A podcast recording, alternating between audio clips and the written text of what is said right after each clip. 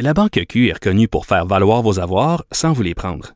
Mais quand vous pensez à votre premier compte bancaire, tu sais, dans le temps à l'école, vous faisiez vos dépôts avec vos scènes dans la petite enveloppe. Hmm, C'était bien beau. Mais avec le temps, à ce compte-là vous a coûté des milliers de dollars en frais, puis vous ne faites pas une scène d'intérêt.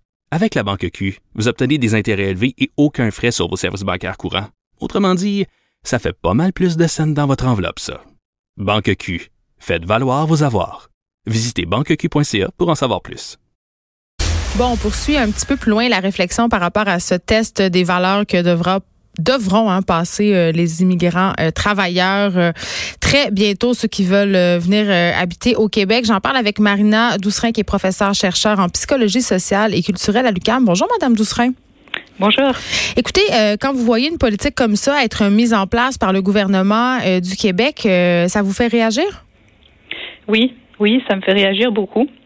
Euh, parce que euh, à la lumière de tout ce qu'on voit dans la littérature en psychologie sociale, ça ne semble pas être de bon augure. Ben c'est ça, parce que vous, vous vous intéressez particulièrement euh, dans le cadre de vos recherches aux mécanismes psychologiques et sociaux qui facilitent l'intégration des immigrants dans une nouvelle société, pas nécessairement la société québécoise, mais quand on voit des mesures comme ça, j'en parlais tantôt, il y a des gens qui, vont même jusqu'à parler d'assimilation. Est-ce qu'on parle d'immigration, de politique d'assimilation? Il me semble que c'est de moins en moins clair. Oui, oui, oui, absolument. Et euh, en fait, un, un, problème important, je pense, d'un test comme ça, c'est au-delà de ce qu'on va mesurer, puis on pourrait en parler. Il y a un message qui est envoyé. Donc euh, même c'est quoi ce message-là? il y a un impact symbolique. Le message est que euh, euh, qu'on n'est pas forcément bienvenu, qu'on est différent des autres. Il y a un message d'exclusivité. Hmm. Et puis malheureusement, ce qu'on sait, c'est que plus le message dominant, c'est justement un message comme ça d'exclusion ou de non-inclusion, et eh bien plus les gens ont de la difficulté à s'intégrer. Mais est-ce que c'est de dire, euh, c'est comme si de dire que les valeurs québécoises étaient supérieures? Est-ce que je vous suis? Euh, c'est de dire que les valeurs québécoises sont une porte, euh, une barrière qui permettra aux gens d'entrer ou pas. Donc c'est un message de dire qu'on n'est pas forcément bienvenu de la manière dont on est. Euh, c'est un message euh, comme ça qui impose une sorte de, de barrière et d'exclusion. Mais en même temps, Madame Doucerin, le gouvernement Legault se défend euh, d'exclure des gens en disant, écoutez, si vous coulez, entre guillemets, ce test-là, vous pourrez passer un cours, vous aurez une deuxième chance de vous reprendre. Euh, oui, mais le message reste le même. Hmm. Imaginez euh, une situation analogue où euh, on donnait à des parents potentiels un test sur les pratiques parentables souhaitables avant de leur donner l'autorisation de tomber enceinte. Ben, on le fait quand même quand il est question d'adoption. Absolument. Mais toujours est-il que ça reste un message exclusif. Et euh, ce qui favorise l'intégration des immigrants, c'est plutôt un message de, de, soutien. Donc de mettre en place des, des, mesures qui vont les aider une fois sur une fois en place à s'intégrer dans la société québécoise. Mais ben, parlons-en. message exclusif. Oui. Parlons-en justement. Euh, allons là. Est-ce que vous pouvez nous aider à comprendre justement les difficultés qui se présentent aux immigrants qui arrivent chez nous? Euh, je peux vous aider à les comprendre. Je peux, je peux me baser sur ce que mes recherches euh, ont pu montrer. Euh, ce que j'ai pu voir dans toutes les études que j'ai pu faire auprès d'immigrants de différents groupes, c'est que euh, les gens arrivent avec une grande volonté d'intégration. La plupart, ils veulent s'intégrer, ils veulent faire des amis locaux, etc. Fait que l'idée là qu'ils arrivent ici avec leur voile, puis qu'ils veulent nous imposer leurs valeurs puis leur religion, c'est un mythe. Euh, oui, pas mal, oui. Oui, je vous dirais que j'ai une étude récente justement auprès euh, d'immigrants du Maghreb, dont la, la, grosse, grosse, grosse majorité euh, sont musulmans. Mhm. Et le message absolument dominant que j'ai eu de cette étude-là, c'est des gens qui nous disaient on est heureux que vous fassiez cette étude parce qu'on veut montrer qu'on veut s'intégrer au Québec, que ce, ce, ce, genre de discours qui est colporté sur nous, c'est pas vrai. Et que la plupart des gens, ils veulent s'intégrer. Et euh, par contre, qu'ils rencontrent beaucoup de difficultés à le faire. Donc, je pense que c'est là qu'il y a du travail à faire. Pourquoi ils ont des difficultés? Euh, Une difficulté que j'ai entendue souvent, c'est la difficulté à établir des relations sociales euh, courantes, un petit peu plus euh, intimes avec des gens locaux. Et je pense qu'il y a quelque chose là qui joue un rôle qui, qui est assez important, c'est ce qu'on appelle euh, dans notre jargon l'anxiété intergroupe, c'est-à-dire l'anxiété que les gens ressentent quand on fait affaire avec quelqu'un qui n'est pas comme nous, où on n'est pas sûr d'être sur la même longueur d'onde, etc. C'est pour ça qu'on a tendance à se regrouper entre nous quand on va ailleurs.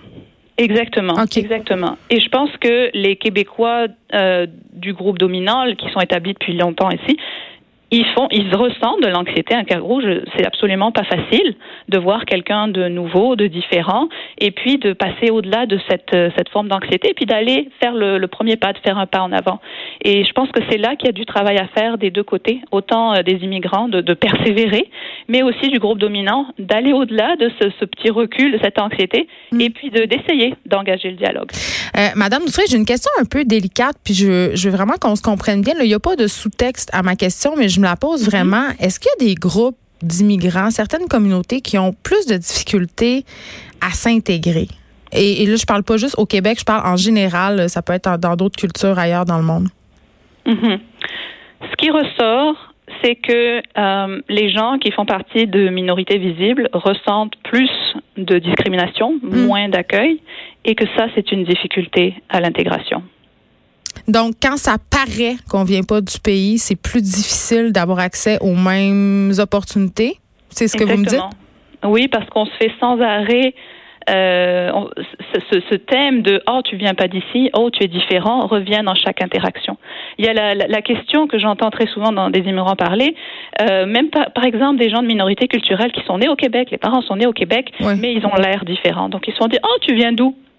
Ben, je suis québécois, je viens du Québec. Mais ça, on non, mais tu viens, tu viens vraiment d'où?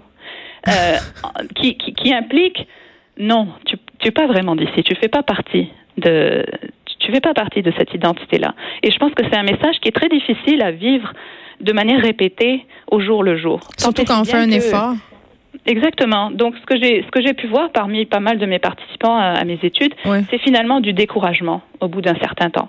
On essaye, on essaye, on essaye, mais à un moment donné, surtout quand on se retrouve dans des situations où on doit gérer bien d'autres choses, euh, trouver un emploi, trouver un logement, euh, les enfants à l'école, le reste de la vie continue, il y a toutes ces difficultés. Donc à un moment donné, oui, il peut y avoir du découragement. Et là, Madame Doucerin, évidemment, vous avez évoqué les différences physiques, mais parlons un peu de la langue euh, dans ce fameux test, justement, que les immigrants travailleurs auront à passer. Il y a toute la question de la mhm. francisation quand on parle de l'immigration ici. Est-ce qu'on fait bien de se concentrer sur cet aspect-là, selon vous? Parce que ça facilite quand même les choses. Là. On va pas se cacher la tête dans le sable. Quand tu es mis quelque part puis tu parles la langue, déjà là, tu as, plus que la moitié du chemin de fait pour te trouver un emploi. Absolument. La francisation, c'est quelque chose de très important. je, suis absolument d'accord avec ça. Euh, mais encore une fois, il y a des moyens de le soutenir. Et encore une fois, euh, une société d'accueil qui, qui, qui s'engage dans le dialogue avec un immigrant, ça favorise aussi la francisation. Parce que la plupart du temps, euh, les compétences langagières que les gens ils acquièrent, oui, il y a une partie de cours de francisation, etc. Mais la majorité des compétences, c'est sur le terrain, c'est dans le travail, c'est dans la rue, c'est dans les gens autour de nous. Donc, juste pour donner une petite illustration, si on se retrouve euh, un groupe, quelqu'un du, du, groupe dominant à mm. l'école et puis quelqu'un qui est immigrant, clairement, ou une minorité visible, puis on voit que la, la, langue n'est pas forcément la, le plus fort en français, mais je pense que on a tous une responsabilité comme francophones d'aller vers ceux qui parlent le français avec plus de difficultés et puis d'engager le dialogue parce que c'est comme ça que le français va s'améliorer euh, au jour le jour. Donc, c'est pas en faisant passer un test euh, à nos immigrants en devenir qu'on qu'on facilite leur intégration. Qu'est-ce qu'on devrait faire? Je pense qu'on doit mettre en place des manières euh, d'inclure les gens dans des interactions quotidiennes, sociales, mm. avec des gens qui sont bien établis ici. Par exemple, tout ce qui est les programmes de jumelage. Éviter l'effet ghettoisation, là. Exactement, exactement. Je pense que c'est vraiment ça la clé d'une intégration réussie. Parce que premièrement, ça brise l'isolement. C'est quelque chose que j'ai entendu chez beaucoup d'immigrants qui participent à nos études. Un isolement énorme. Euh, de, de, vraiment de se sentir très seul. Très présent chez les femmes, non, aussi cet isolement-là, qui sont pognés chez eux avec leurs enfants puis qui n'ont pas beaucoup de contact en dehors de leur communauté? Absolument. Et donc tout ce qui est dans le genre de programme de jumelage qui permettent à des gens qui sont bien établis ici, puis à des nouveaux arrivants de, de créer des liens, de parler, d'être inclus. Je pense que c'est de cette manière-là, d'abord, qu'on facilite la francisation, et puis euh, si on qu'on offre aussi aux gens l'opportunité de connaître les valeurs locales, mais d'une manière beaucoup plus positive.